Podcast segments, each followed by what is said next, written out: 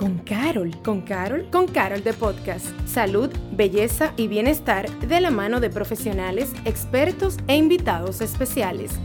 Con Carol de Podcast.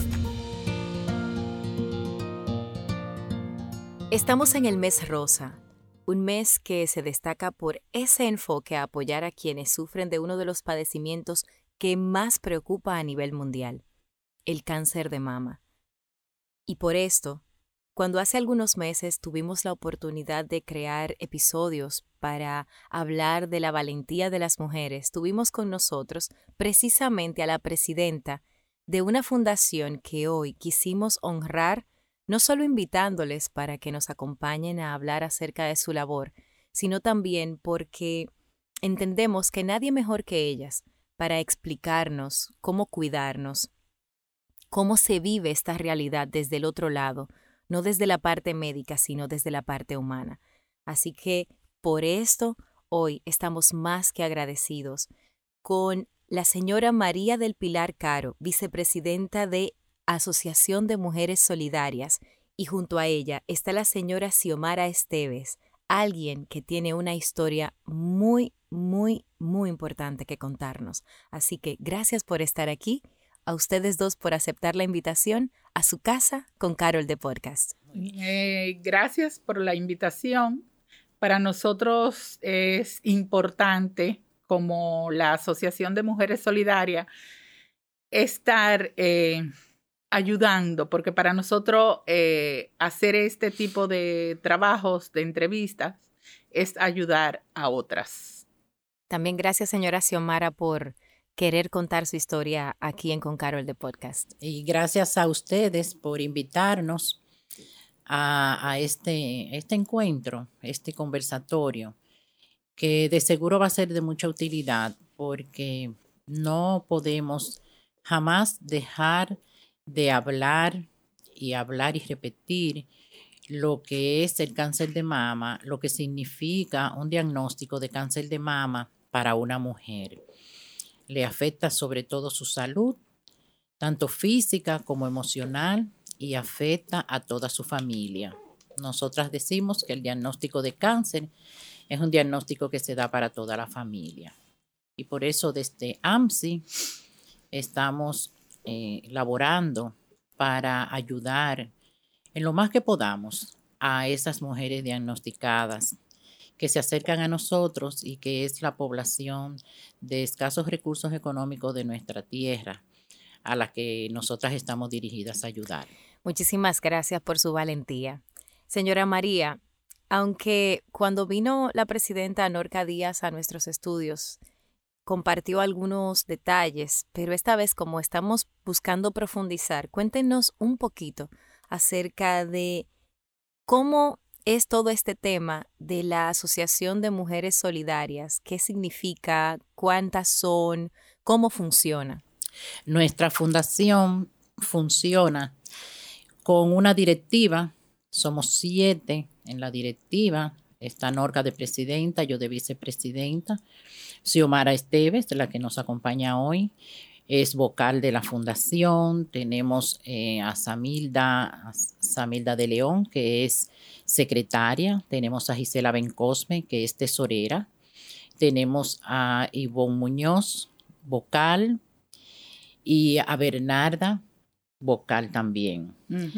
Entonces, eh, la directiva se ocupa, claro, de regir eh, las políticas de la fundación de desarrollar los programas que hacemos. ¿Cuántos programas tienen ustedes actualmente? Eh, fíjate, nosotras tenemos el programa principal, es el programa de actividades que desarrollamos durante el año con la finalidad de recaudar fondos. Como comprenderás, el año pasado y este año para nosotras ha sido muy difícil porque nuestras actividades son por lo regular, te voy a decir que multitudinarias, porque hacemos, por ejemplo, una tarde de té. En la tarde de té, pues van muchas personas, sobre todo mujeres, que quieren colaborar. Es una actividad preciosa y, nos, nos ayuda con nuestros ingresos. Luego de la tarde de té, otra grande es un bingo que normalmente hacemos por el mes de julio por ahí. Normalmente lo hacemos en el Clunaco, que eh, nos abre sus puertas generosamente. Y también es de muchísimas mujeres, muchas, muchas, un público bien, bien grande. Y nuestra fiesta de final de año, que es nuestra, nuestra fiesta aniversaria, que la hacemos, la hacemos siempre en el mes de noviembre, también es algo de mucha, mucha asistencia. Entonces, estas, estas tres actividades, pues no se han podido hacer por el tema de la pandemia, porque no se puede aglomerar tanta gente. Eso es para, para recaudar fondos.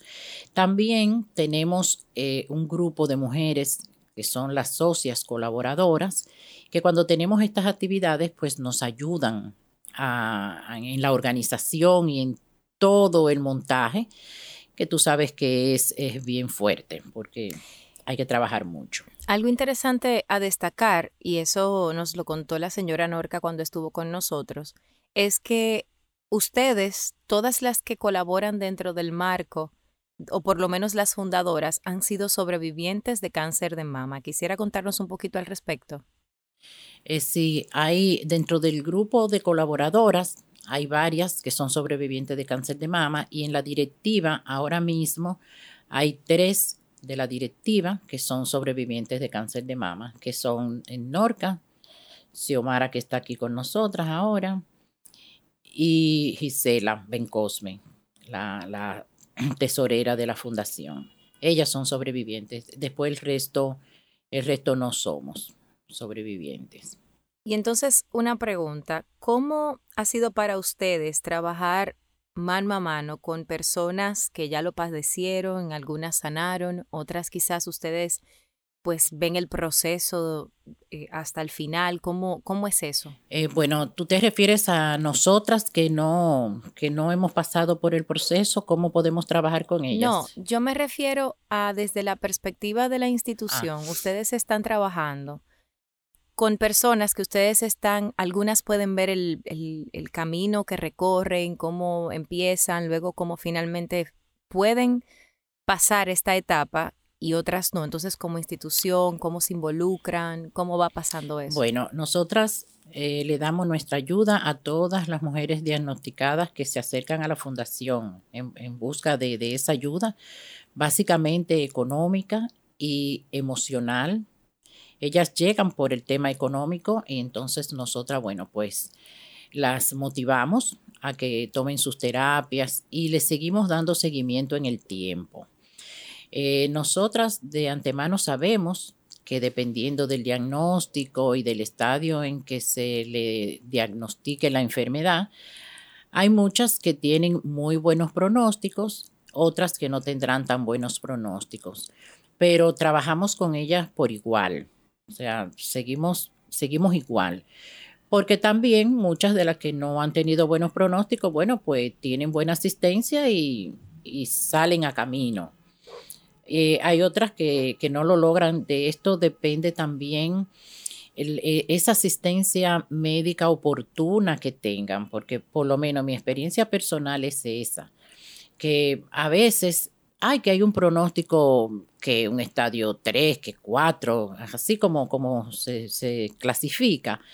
Pero yo he visto muchas mujeres que prácticamente sanan aún con estadios avanzados y es y la diferencia la hace la buena asistencia médica, el buen seguimiento que, que se les da oportunamente.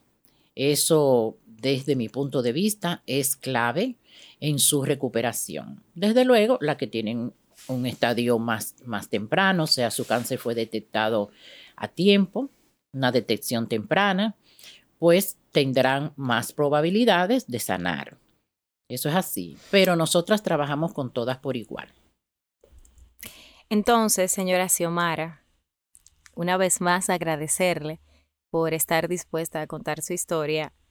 Y pues yo me imagino que hay un momento, o sea, ese momento, esa primera vez, ese, ese enfrentamiento con esa realidad, que tuvo que tener un impacto importante para usted. No sé si quisiera contarnos un poco acerca de cómo fue el enterarse y, todo lo que siguió después. Sí, em, bien difícil. Eh, yo me enteré por casualidad, sin querer, eh, cuando me hice el estudio, el primer estudio de mamografía y sonomamografía, decía que yo tenía un fibroadenoma. Se supone que los fibroadenomas nunca son cancerosos. Entonces, mi ginecólogo, que fue quien me mandó a hacer todo, me refirió a un cirujano. El cirujano se llevó de lo que decía el estudio un fibroadenoma, que yo me podía quedar con eso ahí o quitármelo. Y yo decidí quitármelo. Y lamentablemente cuando me abrió el cirujano, él se dio cuenta que era cáncer. Volvió y me cerró, me hizo la biopsia y, como dice el doctor, salí premiada. Eh, fue terrible, terrible porque cuando a ti te diagnostican cáncer, a ti te dicen muerte, aunque no es así. Pero para tú eh, asimilarlo, para tú dirigirte, eh, dirigirlo, es bien difícil y más cuando en ese tiempo mi hija tenía apenas 12 años, una edad muy difícil. Entonces, mi miedo era dejar a mi hija huérfana. A medida que fue pasando el tiempo, el apoyo de la familia, de mis hermanas, eh, fue vital. Yo fui aceptando, aceptando la realidad. A poco tiempo conocí de la asociación. Eh, llegué a la asociación eh, por una amiga que conocía a otra amiga que estaba en la asociación y llegué como para conocer más personas que estuvieran pasando por la misma situación que yo. Y, nada, ya de la primera vez fue, tengo casi 15 años. ¿Y usted está ahora, cuál es su estado? ¿Está en eh, remisión? Eh, lo voy a decir. Tristemente, yo volví hace cuatro años y medio eh, regresó el cáncer. Después de 11 años, regresó. Regresó, pero fíjate cómo, cómo es la vida. O sea, la vida no termina ahí. Ya yo rompí la estadística de que cuando tú tienes una metástasis, cuatro años, tres años. Ya yo voy a cumplir cinco y te puedo decir hoy por hoy que yo tengo dos años sin cambios significativos en mi diagnóstico.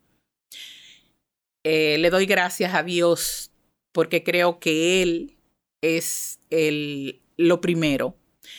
Como decía Pilar, un buen médico, un buen diagnóstico es mucho. Para mí, mi oncóloga, eh, ¿puedo decir el nombre?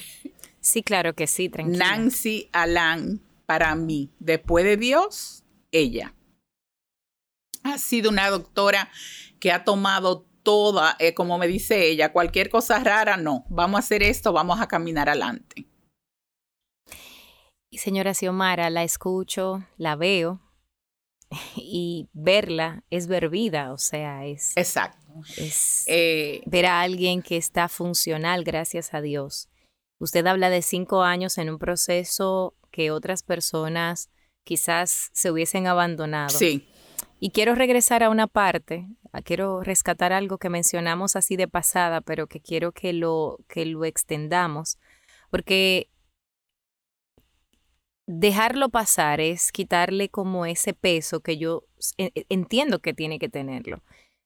¿Cómo ha sido el apoyo de manera directa de la familia? Y sobre todo, ¿cuán importante ha sido? Y no, y no me refiero a, ah, me fue muy bien, no, es como que me ayuden con esto. ¿Por qué? Porque este podcast no solo lo van a escuchar quizás mujeres que están padeciendo la situación, sino familias de personas que están padeciendo la situación.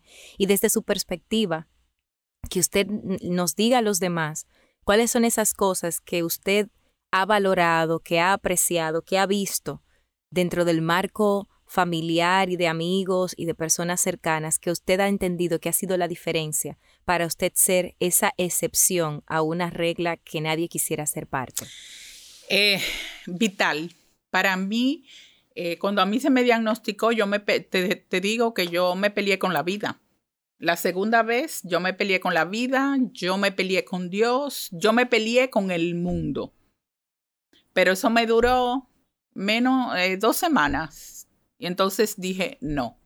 Mis amigas de la asociación eh, Norca, Pilar, Gisela, es, jugaron un tema, eh, una parte sumamente importante, porque estuvieron ahí.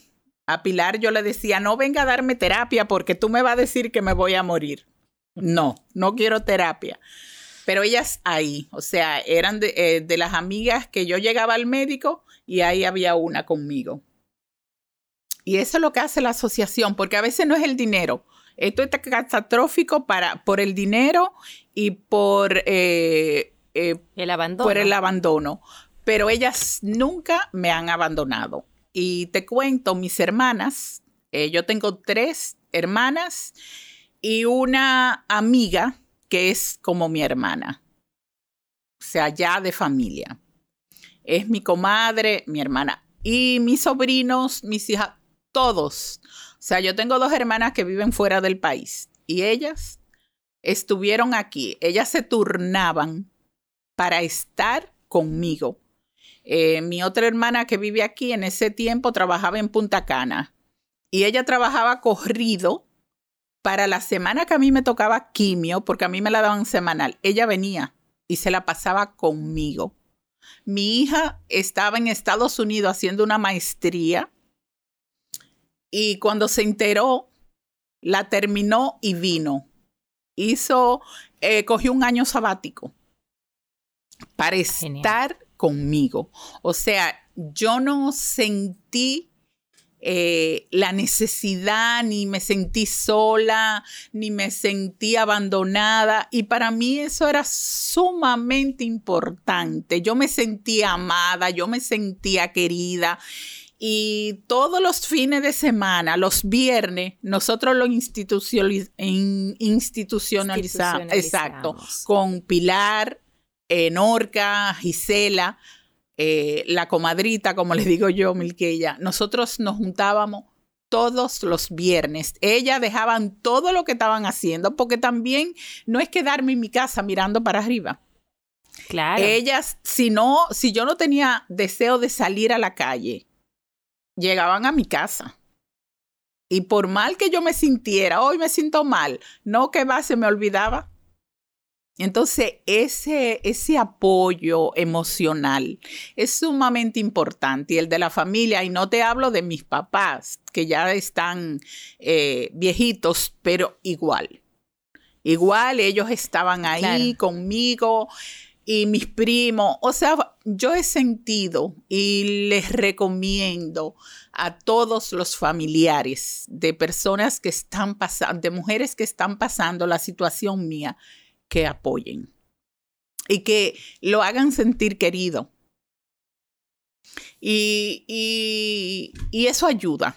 Eso ayuda porque cuando yo estuve el primer tratamiento, a mí hubo que cambiármelo, porque como yo estaba tan reacia a lo que me estaba pasando, yo no estaba respondiendo al tratamiento.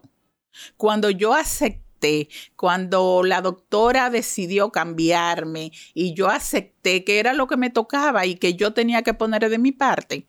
Mírame. Genial. Sí. Genial. La verdad es que. Creyéndole a Dios, siempre. Sí, la verdad es que usted es un ejemplo. Em, yo en otros episodios he compartido que mi mamá también es sobreviviente, aunque no de cáncer de mama, sino de cáncer de útero. Y evidentemente la voluntad de vivir viene de dos partes, viene de adentro, pero también de lo que los demás te ayudan. Sí. Con su, con su esfuerzo. O sea que gracias por compartir su testimonio. Señora María, que anda por ahí. Sí, aquí estoy. Usted mencionó algo también que yo creo que vale la, vale la pena que, que tampoco dejemos pasar. Y es la importancia de la detección temprana ¿Y por qué digo eso? Porque yo cuando estaba buscando información para poder tener esta conversación, me topé precisamente con una información así bastante genérica que dice que en los últimos años ha existido como que una disminución de pérdidas precisamente por la, por la detección temprana. Entonces, ustedes que están más de la mano con estas mujeres luchadoras que tienen tantas ganas de vivir y sin embargo tienen que vivir esta situación, ¿cuál ha sido esa experiencia que ustedes han tenido para, para, ver, para ver a esas mujeres superar esta, esta etapa en caso, esta situación en caso de que se les presente? Eh, sí, la detección temprana salva vidas. Ese es eh, el lema de nuestra compañera Gisela Bencosme, que es médico, y, me encanta oírla, porque ella, ella no se cansa de decirlo. ¿Por qué? Porque un, un nódulo detectado pequeñito en un sitio determinado de la mama, que no se ha ido, que no hay células que hayan migrado a, por ejemplo, los ganglios, que es donde primero van, a los ganglios linfáticos, tiene cura, porque es, eh, esa, la enfermedad está ahí encapsulada y todavía no ha comprometido otros órganos. Por eso es que es tan importante la detección temprana, porque las estadísticas dicen que la cura es en un 95% cuando no se logra esta detección temprana, sino ya en otros estadios que ha emigrado, que ha comprometido ganglios o tal vez otros órganos, entonces es más difícil. ¿Por qué? Porque hay que poner más tratamiento, cirugías, o sea, e, e, es, más largo el, proceso. ¿Tú ven? También en, en esta época que hay tantos buenos medicamentos y tantos buenos procedimientos, pues eh, se salvan vidas, aún hayan metástasis. Bueno, tú tienes a Xiomara aquí, que es un, gran ejemplo. Y como ella bien dijo, eh, la atención médica que ella ha tenido es excelente. Y mírala lo bien que ella está ahí. Bella. bella preciosa. Quien la ve no, no, piensa jamás en la vida que ella ha vivido, lo que le ha tocado. Entonces, esa detección temprana es importante y nosotras, ese es nuestro lema en la fundación y siempre soltamos a las mujeres a que se hagan sus estudios a tiempo, que no se jueguen con eso. Y entonces una pregunta ahí mismo. Yo sé que esa es una pregunta más médica, sin embargo, ustedes por el contacto diario y por lo que dicen los médicos con los que ustedes trabajan, pues pueden orientarnos a las demás cada cuánto tiempo hay que hacerse la mamografía, la sonomamografía, cada qué tiempo, cómo, cada, cada cuántas veces hay que hacerse el autochequeo, o sea, todos esos detalles que uno los escucha quizás en el mes de octubre y luego hasta el siguiente mes de octubre uno no le presta atención. Sí, eh, eh, eh, eso, es, eso es así. Nosotras inclusive decimos, caramba, es como si el cáncer de mama nada más diera en el mes de octubre, porque inclusive después hasta de nosotras mismas se olvida casi, casi todo el mundo. Mira, eh, escúchame Pilar, déjame decirte, yo estuve en remisión todos los años, 11 años Primero te ponen cada tres meses, después cada seis meses y después cada año. Y déjame decirte que yo fui en, en diciembre del 2017 y todo lo que me mandaron a hacer estaba correcto, estaba todo normal. Pero en marzo sea, eso fue... O sea, digamos diciembre, y pasaron solo tres, tres meses, desde ese chequeo donde estaba todo normal. Exactamente. Y en mi tomografía no salió nada, no salió nada. Pero en marzo a mí se me, eh, en la clavícula me salió un ganglio. Y por ese ganglio yo volví a donde mi oncóloga por instinto. Sí, o sea, Gisela, por supuesto, jugó. Yo le dije, Gisela, mira lo que me salió ahí. Ella, por supuesto, no hizo ningún comentario y me dijo, hazte una cita con Nancy. Claro, pero cuando mencionó la palabra instinto, a lo que me refiero es que normalmente cuando uno va al médico y el médico le dice a uno, te toca tu chequeo en un año. En un año. Si eso estaba dentro de las características, o sea, si eso sale, probablemente uno hubiese dicho, no, porque a mí me toca en un año, yo estoy bien. Exacto, eso era lo que te quería decir. Que ya nosotros, los pacientes de cáncer, aún estemos limpios, cualquier cosita rara, hasta una manchita que nos salga medio rara, debemos de ir al médico porque yo fui por algo muy insignificante para mí. Tremenda sorpresa. En marzo ya yo estaba con un cáncer metastásico. Yo pienso que la verdad esta es una, una conversación que tiene que escucharlo toda mujer, porque lo que están compartiendo desde la perspectiva de la fundación de cómo ayuda, porque también esa es otra cosa importante. Yo creo que Obviamente conocemos de todas estas fundaciones porque el mes de octubre y no sé qué, pero yo creo que esa, ese valor agregado que ustedes dan de ese seguimiento durante el año es algo que tiene que exponerse más. Sí. Porque quizás personas eh, no están tan pendientes y no saben a dónde recurrir en momentos como ese, donde un diagnóstico puede ser tan devastador, que quizás no es tan malo desde la perspectiva médica, pero a nadie que le digan tienes cáncer. Y de, o sea, usted lo dijo al principio, cáncer tiene, yo creo que la misma cantidad de letras que muerte. Entonces uno particularmente se, se, se, y lo digo porque cuando pasó con mi mamá, o sea, ya uno empieza como a mirar más allá y qué va a pasar sí o qué pasaría sí.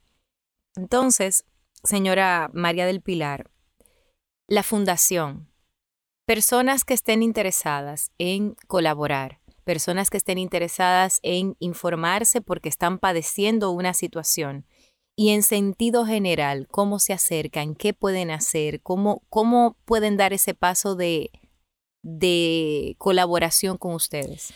Eh, fíjate, muy fácil, solo tienen que comunicarse con nosotros a nuestro teléfono, sí, 809 5 eh, te lo digo ahora. Sí. Eh, la tecnología tú sabes que uno no se aprende los uno, ya uno no se sabe no, los para nada, buscamos, buscamos el celular. Pero en lo que eso va llegando, lo que también me gustaría que me vaya contando, señora María del Pilar, es cuáles son las cosas que ustedes más necesitan, porque yo sé que el dinero es importante, pero a veces las personas temen que como no tienen dinero para ofrecer, no se ofrecen para más nada. Y supongo que en una fundación como la, como la que ustedes presentan, hay otras tantas cosas que se pueden usar como colaboración. Entonces también cuéntenos sobre eso. Eh, fíjate, ya tenemos el teléfono aquí. 809-533-4037. Estamos en la Rómulo Betancourt 1512, en la suite 204, edificio profesional. Eh, con llamar o, o si quieren ir personalmente, comunicándose con nosotras, tenemos nuestra secretaria ahí y ya esa es eh, la vía de acceso. Conversan con la secretaria y bueno, ya el resto nosotras nos ocupamos. Entonces, eh, tú me decías que cómo se puede colaborar con la fundación. Se puede colaborar de, muchísimas maneras. Eh, ayudándonos en, en, la preparación de los eventos para la recaudación de fondos, siempre es necesario muchas manos. A veces a veces, la mayoría de las veces, todas nuestras actividades implican venta de, boletas para asistencia, pues necesitamos una, esa red de apoyo que nos ayude con, la venta de, las boletas. Eh, eh, también necesitamos colaboradoras en la parte de psicólogas. Ahora mismo somos muy tres, importante. muy importante. Ahora mismo somos solamente tres psicólogas y nosotras, aparte de la ayuda emocional per se por terapias que damos en la fundación, eh, necesitamos más porque según en los tiempos que tenemos muchas pacientes, pues tenemos que, repartirnos el trabajo, ¿verdad? Eh, también nosotras damos charlas charlas a instituciones, empresas, grupos eh, de vecinos, quien no la solicite. Esta es una charla eh, bien completa porque en ella hablamos tanto de la parte médica que implica el cáncer como de la parte emocional, ese, ese apoyo del que ya Xiomara, ahí no hay más nada que abundar. Con lo que Xiomara dijo, es eso es así. La paciente que es protegida, como Xiomara lo ha sido, eh, su, su, pronóstico de vida eh, es, es 100%, yo diría. Eso es vital. Hay muchísimas mujeres que tienen el tratamiento, pero no tienen esa parte emocional, eh, afectiva cubierta. Y, y, el tratamiento, bueno, pues muchas veces no le funciona por sí solo. Entonces, eso para nosotras es importante, que nos ayuden en las charlas, que nos ayuden con las terapias. Las psicólogas que quieran eh, acercarse, ahora mismo necesitamos. Y, también me imagino que habrán otras tantas cosas ya dentro del marco del evento, que si ya están allá, que si la boletería. Exactamente. ese, tipo de cosas, las manos. Exacto. Es, esa red de, de mujeres dispuestas a ayudarnos. Por eso mencioné en la elaboración, en la preparación de los eventos, que cuando tú haces un evento como un bingo, una fiesta, una, son muchos los detalles y son muchas las manos que necesitamos. Señora Xiomara, ya estamos casi terminando con ambas, sin embargo, em, antes de que terminemos esta conversación, lo que me gustaría es que después de, ya tengo el diagnóstico, usted ya no en la red de apoyo, sino usted, ¿cómo ha sido su filosofía de vida? ¿Cómo ha cambiado su perspectiva y sobre todo qué usted ha decidido hacer después de. A lo que me refiero es, normalmente uno vive con unos, como si la vida fuera a ser eterna. Y ya cuando uno tiene este tipo de situaciones, pues obviamente algunas perspectivas cambian. Entonces cuéntenos desde allí, porque los que estamos del otro lado a veces se nos olvida y necesitamos que personas inspiradoras como usted nos recuerde lo que usted me va a contar ahora. eh, vuelvo y te repito, a principio sí, cambió todo. Eh, yo estaba haciendo, arreglando mi muerte. O sea, a principio yo empecé a arreglar mi muerte. Pero te digo algo, yo sé que me voy a morir, pero no por el cáncer, sino porque todos nos, vamos a morir. Yo vivo el día a día, pero no porque tengo cáncer. Yo trabajo, normal. Eh, yo viajo. El COVID ha venido a, a quitarnos años a, a nosotras, eh, no por el cáncer, sino porque la vida se puso complicada. Pero yo, yo planifico mis viajes de vacaciones, eh, yo planifico mis fines de semana, yo con mis amigas, Pilar, Gisela, todas tenemos todos los fines de semana algo que hacer. Y yo no pienso en el cáncer, yo no pienso, yo sigo proyectando mi vida como si no tuviera cáncer. Y eso me ha dado un resultado increíble. No te, no te digo que hay días que yo le digo, Pilar, no te quiero ver hoy, porque hoy tú me, no me hable de que me voy a morir y Pilar lo que sea, se muere de la risa, porque yo, no, no, Pilar, hoy no te quiero ver. Cuando yo le digo, Pilar, hoy no te quiero ver, hoy quizá me sienta eh, medio en baja porque soy humana. O sea, yo siento miedo. Hay días que siento miedo, hay días que me da tristeza. Quizá no por morir, sino por el dolor que le voy a dejar a los míos cuando yo no esté.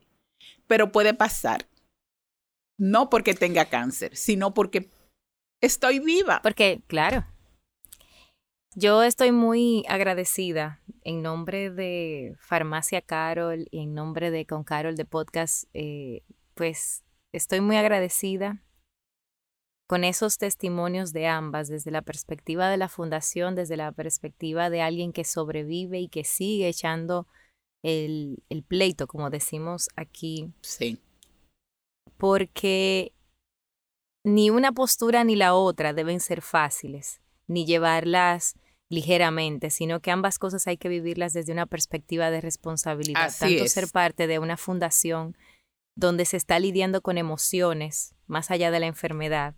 Y pues vivir la enfermedad es otro caso que también requiere. Y sin embargo, en ambos casos creo que desde, desde un lugar de mucha humildad con Carol de podcast las felicita, las les quisiera les quisiéramos decir tantas cosas porque lo que están haciendo desde ambas perspectivas están verdaderamente inspirando a los demás. Tanto como fundación porque son ese lugar donde otras mujeres pueden llegar a sentir lo que quizás ni siquiera están encontrando en sus casas. Sí. Y desde la perspectiva de usted, Xiomara, porque la verdad es que verla, como lo dijimos ahorita, verla, el que la ve, nunca se va a imaginar la procesión que lleva. Sí. Así que eso, eso tiene un mérito que, que, solo me queda decirle que Dios la bendiga y que Dios las bendiga a todas Amén. ustedes por el trabajo que Gracias. hacen. Amén. Muchas gracias. Yo sé que Dios está con nosotras y conmigo. Después de eso no hay más nada que yo pueda decir excepto agradecerles a ustedes por estar aquí. Esta es su casa para lo que necesiten, lo que podamos apoyarles y desde, pues, para los que nos escuchan, gracias por tomarse el tiempo. Recuerden tocar las puertas de Mujeres Solidarias, de hacerse parte, de apoyar, porque cuando nos apoyamos entre todos y entre todas, podemos lograr grandes cosas. Así es. Será hasta un Así próximo episodio de Con Carol de Podcast. Muchas gracias. Gracias. a Gracias. Gracias por acompañarnos a Con Carol de Podcast. Nos escuchamos en un próximo episodio.